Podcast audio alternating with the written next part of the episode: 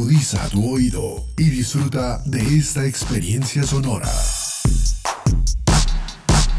Este es un podcast Unal Radio.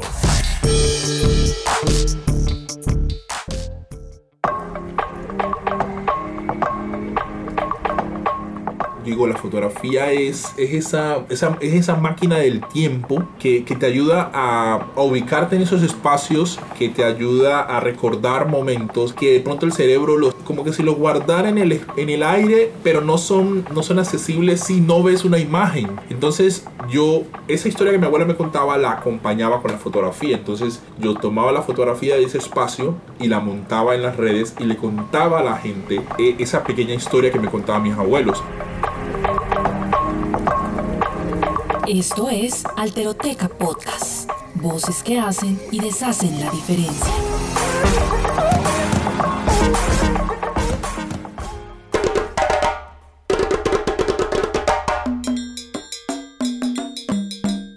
Cuentan las historias de abuelas y abuelos que existe una tierra llena de de tradiciones orfebres, madre de varios pueblos originarios, un lugar para las grandes familias africanas que fueron traídas a la fuerza desde sus reinos. Ese paraíso, como le llaman muchas veces quienes ya lo conocen, se supo combinar en armonía y por mucho tiempo fue una tierra de libertad, aquella que buscaron de forma incansable las personas esclavizadas que se rebelaron ante la crueldad e intentaron más de una vez derrotar a esa bestia que les había raptado. Una tierra de gente luchadora que levantó grandes fortalezas con tablones para protegerse e impedir que el invasor les alcanzara.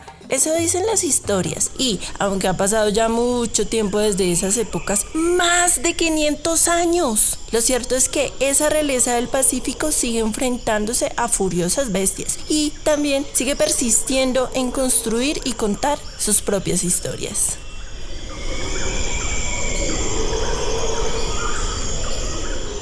Yo describo primero el Pacífico desde, el territorio natural que es, o sea, esa, esa fuerza de la selva, esa fuerza de un aguacero, esa fuerza de las aves, de, cantar a pulmón y que se escuchen esos ecos y que salga de la selva. Y también menciono a sus, a, sus primeros habitantes que, que, son eh, las comunidades indígenas en ese, como en, eso, en esos santuarios selváticos ahí. Eh, no voy a mencionar protegiendo porque eh, ellos son de ese entorno, ellos son protectores ahora que empieza la violencia contra los territorios naturales y las selvas y los ríos. Ellos ahora se convierten en esos protectores, pero ellos son, son de ahí, ellos son parte de esos, de esos árboles, de la naturaleza. Entonces, siempre lo describo como de esa naturalidad que tiene el territorio. Y luego llegamos nosotros. Entonces, esta gente eh, dice aquí es y se mezcla ese conocimiento ancestral con, con el entorno, porque es que nosotros tenemos unas prácticas ancestrales que no se rompieron con esa África pero que se fusionaron con lo que pasa en nuestros territorios. Por ejemplo, la construcción de instrumentos musicales con, con, con la madera. ¿Cómo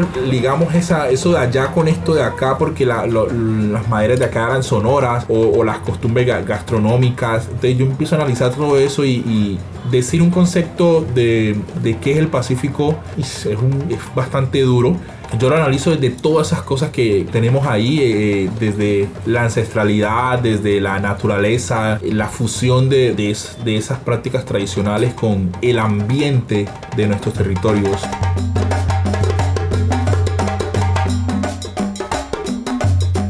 Soy Andrés Mauricio Mosquera Mosquera hijo de una ismineña y un minero tradicional de, del Chocó, del plan de raspadura más eh, específicamente. Eh, nieto de la señora Ofelia Astide Mosquera, ya no está con nosotros. Criado en una casa donde las mujeres partieron todo el tema de la educación, del respeto, de los valores. Eso más o menos soy yo, así por encimita.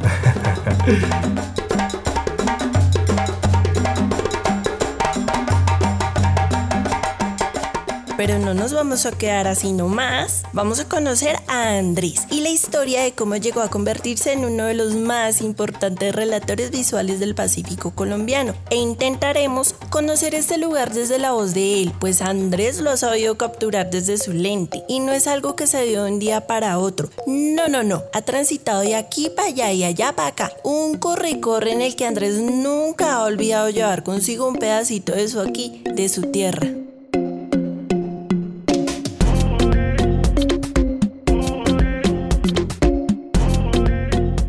Entonces, claro, yo salgo a la ciudad de Medellín. El primer choque con la ciudad es el, es el entorno, porque yo aquí estoy rodeado de selva. Yo voy aquí a la vuelta y veo el mercado, veo todas las frutas del mercado y luego veo por allá en, unos cuchitos, veo el río y veo la selva. Yo miro hacia allá y veo, todo el nacimiento del sol que me da en las mañanas. Entonces, yo llego a Medellín y en Medellín solamente veo edificios, uno que otro, uno, que otros árboles que hacen puro, eh, parte del plan BOT de la ciudad. Entonces, árboles ubicados aquí porque aquí se ve bonito. No, acá están en todas partes. Yo salgo aquí, yo cuido matas aquí al frente de mi casa todos los, días. Entonces, yo salgo con toda esa película, pero, pero tengo mis luchas con la ciudad. Cuando estudié era el único negro en ese entonces. Había un estudiante de música, pero era, era, un, era muy esporáneo. O sea, música la vi en todos los sábados. Eh, yo estuve ahí nueve semestres, pero nunca me vi como, como el, el negrito de la universidad. Nunca me vi como... Eh, yo lo que sí hice fue que el conocimiento que ellos me daban lo adaptaba. Eso sí lo hacía bruscamente, lo adaptaba al Chocó, lo adaptaba al Pacífico, a lo que yo conocía. Entonces, por ejemplo, los, los compañeros, eh, los, los profesores hacíamos diseño de empaques y yo hacía empaques para Chontaduro, yo hacía empaques para Borojó, yo hacía empaques para la Vija, yo hacía empaques para la Cocada, yo todo lo cogía y lo transformaba. Entonces, eh, yo lo que hacía era, y, doy gracias a Dios que, que tuve esa pucha mano, no me, no me dejé, yo nunca me dejé, nunca, nunca hice algo como, como un producto para, siempre traté de que la identidad, que la, la marca, que la firma, que lo que yo hiciera estuviera enmarcado de que era para el Pacífico, que era un producto para acá que si yo hacía un logo, entonces yo le hacía un logo, una fundación ambiental que trabajaba en el Pacífico, que si yo hacía una marca de ropa, por ejemplo, hice una marca de ropa que su nombre era Manatus porque era referente a unos mamíferos en el Pacífico. Todo era para acá, o sea, todo lo, todo lo orientaba para acá. Entonces, en mis diálogos, en mis discursos y en mis explicaciones y en el, en del concepto y todo, para los profesores era nuevo, porque yo les enseñaba a los profesores algo diferente. Estando en Medellín, yo llamaba a mi mamá, mamá, fotos del estadio, la normal. La única cancha mm, eh, eh, más grande que tenía Quito en ese entonces. Eh, yo le decía, mándeme una, una foto de la cancha. Como mi mamá tenía que salir de la universidad, una secretaria salir de la universidad corriendo a pie porque en ese entonces no teníamos una moto y, y, correr hasta allá y con una camarita prestar una cámara para poderle tomar fotos al estadio y que ella me las mandara para yo poder con esas fotos diseñar un estadio que tuviera unas imágenes afro, indígena, y mulato y mestizo, Excel, entonces para, eh, para la, la, clase de diseño. Entonces casi que mi carrera fue vivida gráficamente con mi mamá, porque todo lo que yo no podía tener en Medellín, ella tenía que fotografiarlo acá y mandármelo a, a, la ciudad de Medellín. Entonces, una película, una película dura. Yo recuerdo que después mi hermanita se compró una cámara, una camarita. Y yo esa camarita, ay, yo me la cogía esa camarita y cada que... Entonces yo todas mis vacaciones siempre quise hacerlas acá. ¿Por qué? Porque el venir a Quibdó me ayudaba a que con esa camarita yo me llevaba material. Entonces yo venía y yo, ay, esta foto para cuando haga tal producto, ay, esta foto para cuando vaya. Entonces me llevaba mucho material visual de, de Quibdó como insumo para poder trabajar en la carrera de diseño gráfico en la ciudad de Medellín, en Bellas Artes más exactamente.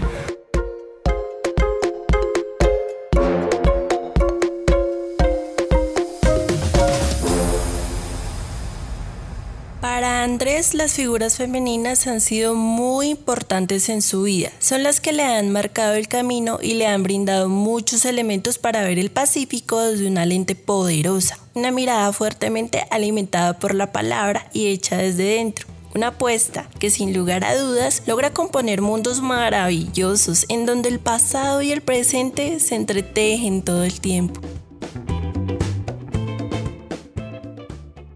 Yo nazco en un seno familiar donde las matronas son las mujeres, son las encargadas de las decisiones hasta hoy, hasta hoy todavía. Pero entonces, eh, cuando me, mencionan la niñez y mi crecimiento, hay algo que, que está muy marcado todavía aún en nuestra familia y es reunirnos a echar chiste. La oralidad fue muy importante, es muy importante en los territorios donde en ese entonces no había la tecnología que hoy está. Entonces nuestras mañanas eran unas mañanas muy bulliciosas porque era el desayuno. Y no sé qué, pues, levántese, eh, recoja, tal. Entonces era un desorden de, de muchas palabras, de muchas cosas. Y luego sentarse y empezar a contar una anécdota de, de, pronto de, de, la jugada de ayer. Pero las noches eran muy importantes en la familia porque en el Quito que yo crecí, mucho tiempo hubo eh, un, un racionamiento de energía y esos racionamientos de energía eran casi que de años. Entonces, ese, recuerdo muy bien las noches porque nos sentábamos todas las noches y mi abuela todas las noches nos contaba la historia como de ese surgir de la familia. Entonces nos contaba que con la máquina ella sacó a todas sus hijas y cosía los vestidos y cosía las colchas. Y entonces eh, ese, esa historia que era, eh, por ejemplo, de mi abuela contarla, se fusionaba al día siguiente con un en vivo de una abuela que se sentaba a coser. Entonces escuchabas al día siguiente esa máquina cociendo, cociendo. Entonces se fusionaba con esa historia que habías escuchado en la noche y era como un, era como casi dos partes de la historia porque en la noche escuchabas esta historia de cómo llegó esa máquina a la familia, de, de, de cómo aprendió a coser y luego al día siguiente veías el acto de, la, de, de mi abuela coser. Entonces era muy, era muy vivencial, muy era una experiencia muy sabrosa. Eh, luego en las noches jugar con la sombra y que te regañaran y, y que te dijeran que con la sombra no se puede jugar porque eso es malo. Pero ¿por qué malo? Y nunca te daban la razón de por qué es malo. Y entonces uno me jugaba y luego venía las historias de, de, panto, las historias de las ánimas, de los, de los sustos, eh, el querer dormir con una abuela, el querer dormir con la mamá porque te contaban esa historia tenebrosa en la noche. Entonces era una oralidad, era un espacio muy oral, muy contado todo el tiempo hablando.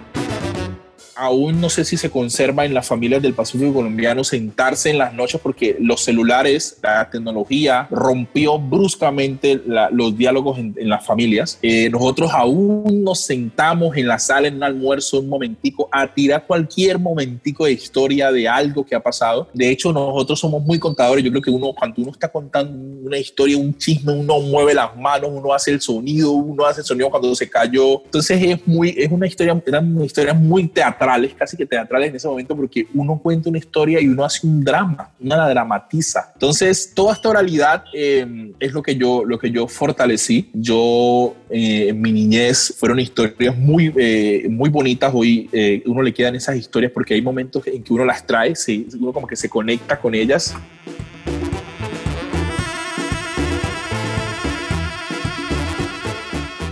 Entonces yo creo que la oralidad es el mejor ejercicio que yo rescato ese, de ese crecimiento de niño, el haber aprendido a escuchar, yo creo que también es un ejercicio muy bonito porque aprendes a escuchar sin respetar a las otras personas, aprendes a, entender la, la, postura y la posición de otra persona y también aprendes a expresarte. Yo, yo cuando hablo con los estudiantes en el colegio y les cuento las historias son casi con, con la, misma, la misma emoción tranquila con la que mis abuelos y, mis tías y, mis primos, y mis primos contaban esas historias cuando yo estaba niño y se las cuento a ellos y claro, uno lo que hace es cambiarla para poder modernizarlas. Entonces ya uno no dice, por ejemplo, ejemplo, esas palabras que decía mi abuelo, por ejemplo, cuando uno se caía, entonces chamblú. Uno no dice chamblú porque ellos no van a entender que chamblú, sino que uno ¡pia! se cayó, o piachi, como, como dicen ellos acá hoy en día. Entonces uno la, la cambia para poder aterrizarlo al contexto de, de, de, la oralidad de hoy, porque yo creo que la oralidad de ese entonces no es la misma oralidad de hoy, que es una oralidad con palabras diferentes, que es una oralidad más corta porque te aburro si hablas mucho, que es una oralidad que tiene un minuto porque TikTok te dice que un minuto, que es una oralidad que tiene que durar tanto entonces todo cambia en el tema de la valoridad y yo creo que es eso, todo va cambiando.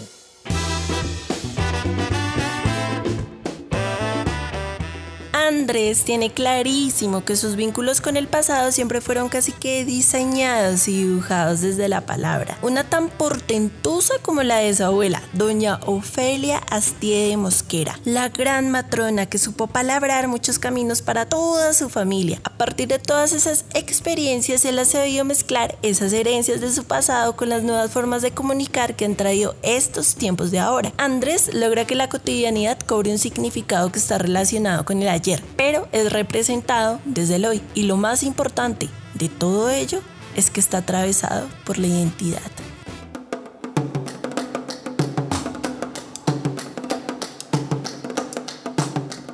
Ella me contaba que la chusma, como un movimiento eh, ilegal de, subversión de la, de la ley, eh, salía en las tardes por las calles y no podía estar nadie porque lo mataban o lo desaparecían. Entonces yo me acuerdo de esa historia que ella contaba y decía, y ahí en esa esquina entonces cogió y le disparó y sacó el arma y todo el mundo salió corriendo. Claro, cuando ella me la cuenta, yo espacialmente me ubico ahí.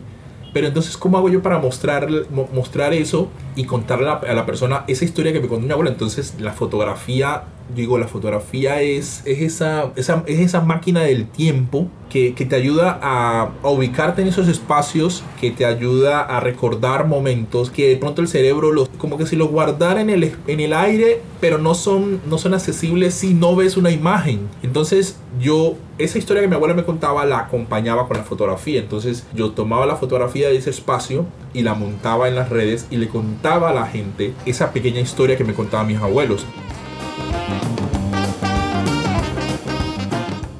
Yo trato de visualmente eh, de que eso, esos visuales, esa elegancia de una ciudad, de una ciudad o una población, que yo lo primero que hago es buscar su fotografía de ayer, se vean reflejadas en la fotografía que yo hago en el hoy. Entonces cuando yo hago una fotografía, por ejemplo, de Ismina, que es la, eh, la calle del comercio, que hoy está violentada por cemento, entonces casas, casas que eran de, de, de madera, hoy son de cemento, entonces yo trato de ubicarme en un lugar donde se vean algunas casas de madera y trato de, de, de, que la fotografía que vaya a hacer en ese momento no se desligue de esa fotografía que yo vi en, del ayer. Entonces ahí está lo visual.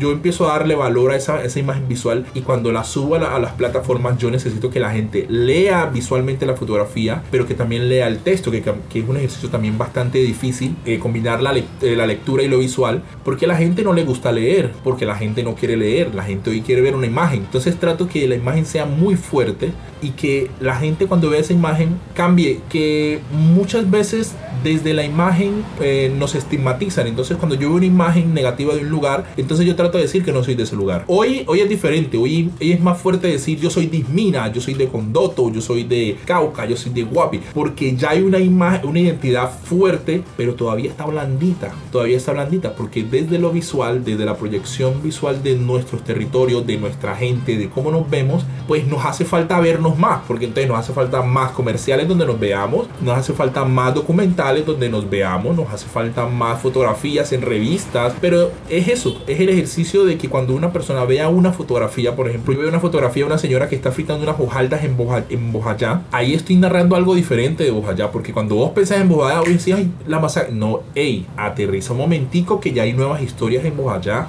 Aterriza un momentico que ya la gente es fuerte en Bojayá. Cuando vos vas a Bojayá, ¿para qué quieres preguntar por la violencia? Preguntar por qué está pasando hoy.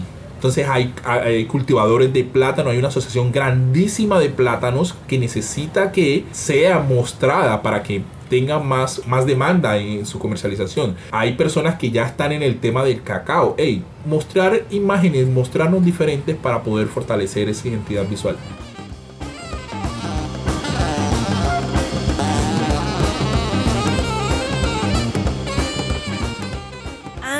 También lo conocen en el ámbito artístico como Guao Solo. Cuando a él se le ocurrió este sobrenombre se sentía como el único que hablaba del Chocó. Pero desde hace rato ya Andrés ha empezado a construirse en comunidad, anda del lado de otras y de otros quienes poco a poco van en aumento y engordando una colectividad interesada en relatarse desde sus propias lentes.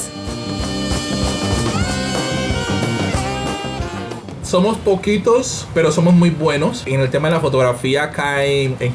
En Quibdó exactamente, pero en el Chocó hay un boom. Y yo creo que tengo que decirlo, o sea, eh, habemos algunos pero en el tema de la fotografía, que otros jóvenes también nos vieron y que hoy ellos son los líderes visuales en, sus territorios. El apoyo entre nosotros es, muy grande porque eh, casi que nosotros nos hemos educado entre nosotros mismos, porque acá no hay un, padre pues de la fotografía que diga, hey, vamos a leer este, acá nosotros no leemos libros de fotógrafos, nosotros de pronto vemos referentes visuales y películas hoy en día por, por, por el internet y toda la, toda la vaina, pero nuestros primeros docentes, fuimos nosotros mismos. Nosotros, eh, eh, ay, manito, mira, si apretás esto, hagamos foto de noche, hey, salgan, vamos, salida fotográfica, hey, vámonos a tomar fotos. Miren cómo nosotros acá en nuestro territorio, esa, esa naturalidad que tenemos nosotros acá nos hace comportarnos como nos hace comportarnos. Recibimos a los mejores fotógrafos del país y nosotros no, no sabíamos, simplemente nosotros, hey manito, eh, vamos y salgamos y nos enseñaron todo y hoy ellos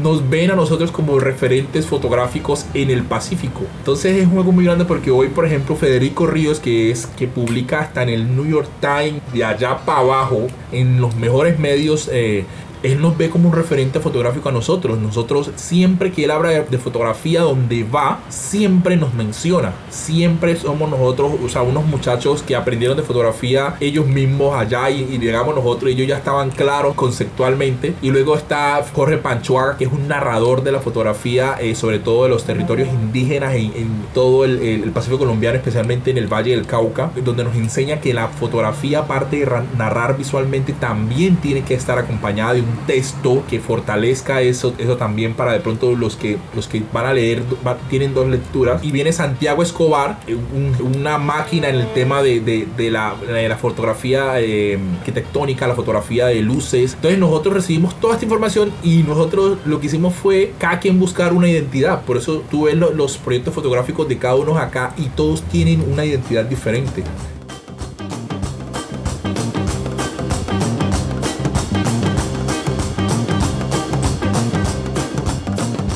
Sido una, una retroalimentación muy bonita. Hoy hay más fotógrafos, hoy hay más realizadores visuales en el departamento de Chocó que son muy destacados. Está Rafa Caicedo, que es un realizador audiovisual muy bueno con el tema de la, las series de buen novelas. Eh, está también eh, otras iniciativas en, en, en, Ismina, una iniciativa de jóvenes que se llama, eh, bueno, se me escapa ahorita el nombre, son muy buenos en, en el tema de fotografía y edición. tenemos, por ejemplo, un fotógrafo en, en, en Certegui también que lo vimos crecer, que, que nos preguntaba cómo hacía y hoy es un referente fotográfico en Certegui y en Tadó también hay otro referente fotográfico que nos vio también, miraba también nuestro trabajo fotográfico, entonces todo ha sido como que nos hemos enlazado visualmente, sí, nos hace falta de pronto en algún momento eh, tener un foro, de, eh, de tener un, taller o un foro que nos invite a, a, vernos, a conocernos, a leernos, a exponer nuestro trabajo, eso es una idea que se me acaba de ocurrir, muy interesante, porque nos hace falta eso, de pronto también ver en nuestro trabajo, hay un fotógrafo en estos momentos en Acandic, también la está rompiendo y él cuando nosotros le escribimos y decimos, ay, manito, felicitaciones, les dice, muchachos, ustedes son mi referente.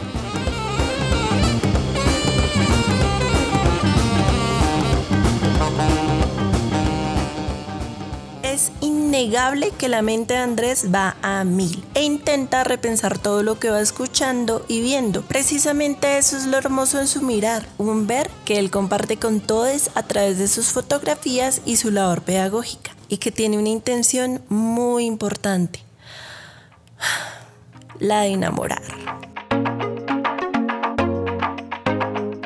La necesidad de querer mostrar un territorio con, con, cielos diferentes, con donde el aguacero, por ejemplo, yo, yo recuerdo mucho mi niñez de bañar en el aguacero, entonces yo quiero que la gente, la gente recuerde a través de una imagen qué es bañar en un aguacero, o sea, la, la sensación de libertad que teníamos de niños, en que tenemos de niños al crecer en el Pacífico o que cambia en el Pacífico, porque por ejemplo, mis sobrinos no, mis sobrinos vienen a bañar en el aguacero ahorita, último, no era como uno que uno vivía metido como, como pescado en el aguacero ellos vienen ahorita último para que uno como que, para uno poder, por ejemplo, hoy se hace el ejercicio de querer grabar a tu niño bañando en el aguacero, simple hecho porque quieres grabarlo para montarlo en internet, pero no está ese componente de, que vos sabes que cuando eras niño bañaste mucho en el aguacero y eran momentos de libertad, de felicidad, pero entonces, claro, tú lo grabas, pero cuando lo ves en una imagen, yo tengo una imagen de un niño que le cae un chorro y el agua se casi que te quiere tocar cuando ves la imagen. Y entonces uno dice, y se devuelve ese ejercicio de regresión visual, de querer mostrar, de, recordar esa, esa imagen mental, pero que te la recuerda otra imagen que no necesariamente es la tuya, sino que te hace devolverte, me parece que es de, de los ejercicios más bonitos de la fotografía, que es lo que realmente me, me, me gusta a mí cuando una persona ve una foto y dice,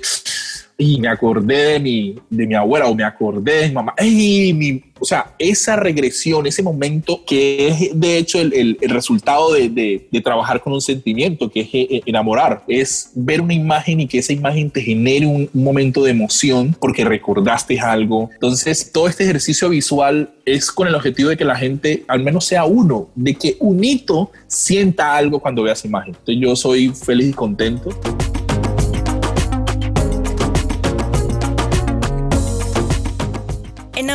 Del Chocó es una marca registrada que nació de las curiosidades y los deseos de Andrés por contar historias, por rescatar sus experiencias de infancia y dejarlas bailar libremente. En este proyecto, él ha podido poner en juego sus gustos y habilidades para construir narrativas visuales y también ha logrado comprender mucho muchísimo más toda la complejidad e inmensidad que existe en el Pacífico colombiano, en su gente y en sus relatos. Precisamente, Andrés sabe bien que el Pacífico colombiano, más que un territorio olvidado y violentado de muchas formas, nunca ha dejado de ser esa tierra de reyes y reinas, ese territorio grandioso y hermoso que merece ser contado en toda su extensión, desde todas sus virtudes y con todos sus colores.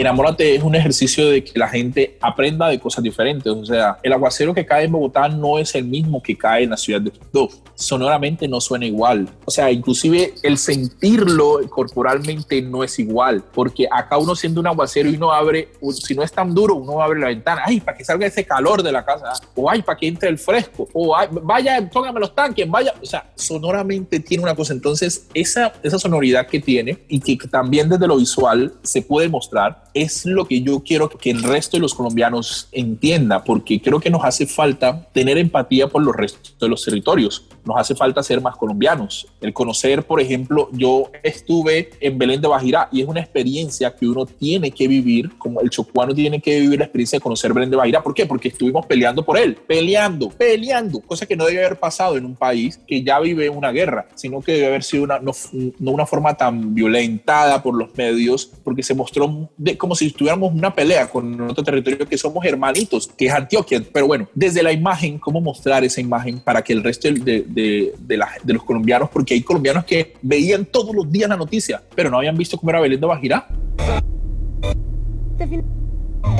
En una carta, el Instituto Geográfico Agustín Codazzi le pidió a la gobernación de Antioquia que le entregue la base catastral de Belén de Bajirá al Chocó. El gobernador de Antioquia respondió que la base catastral es de propiedad de Antioquia. El equipo de Noticias Caracol midió con su gente ese jala y jala entre los departamentos. Lo curioso es que allí conviven al tiempo Antioquia y Chocó. Véanlo ustedes, es un informe especial.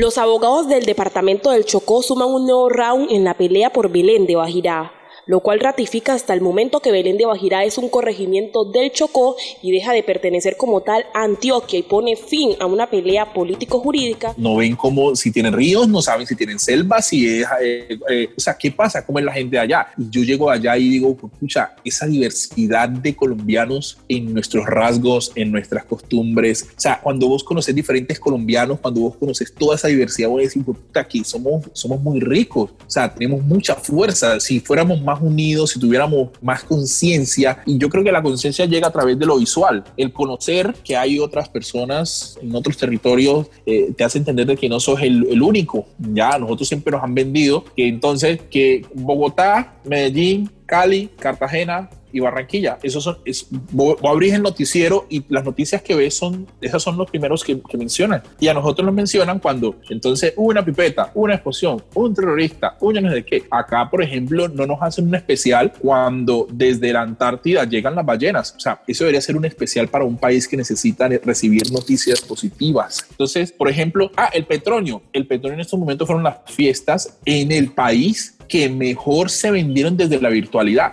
Necesitamos que los canales, los principales canales nos muestren eso. Si los principales canales no nos muestran esa diversidad musical, eso, esa diversidad cultural, pues entonces no, nos vamos a sentir como si fuéramos los únicos y entonces vamos a vivir peleando cuando vemos a alguien diferente, pero ese alguien diferente solamente nos muestran cuando es corrupción, cuando eh, es un tiroteo. Siempre nos muestran al colombiano de una forma violenta y nunca nos, nunca nos mostramos como los reyes de la cultura en diversidad. Por ejemplo, nosotros, ¿qué le hace falta al Pacífico? Que todas sus fiestas se integren. Entonces están, las fiestas de San Andrés no las conocemos.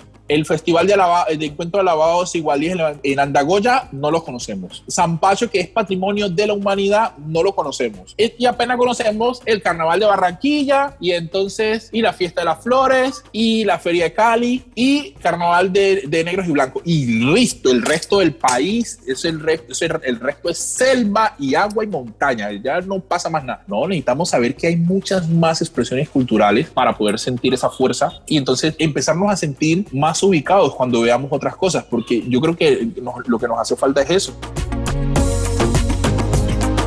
Nos pueden encontrar como Alteroteca Podcast en todas las redes sociales y plataformas de podcast o contactarnos a través de nuestro correo electrónico alterotecapodcast.gmail.com. En este episodio les acompañó Connie Guevara Urrego. La mezcla corrió por cuenta de Edgar Huasca. Esta temporada fue grabada en coproducción con Unal Radio.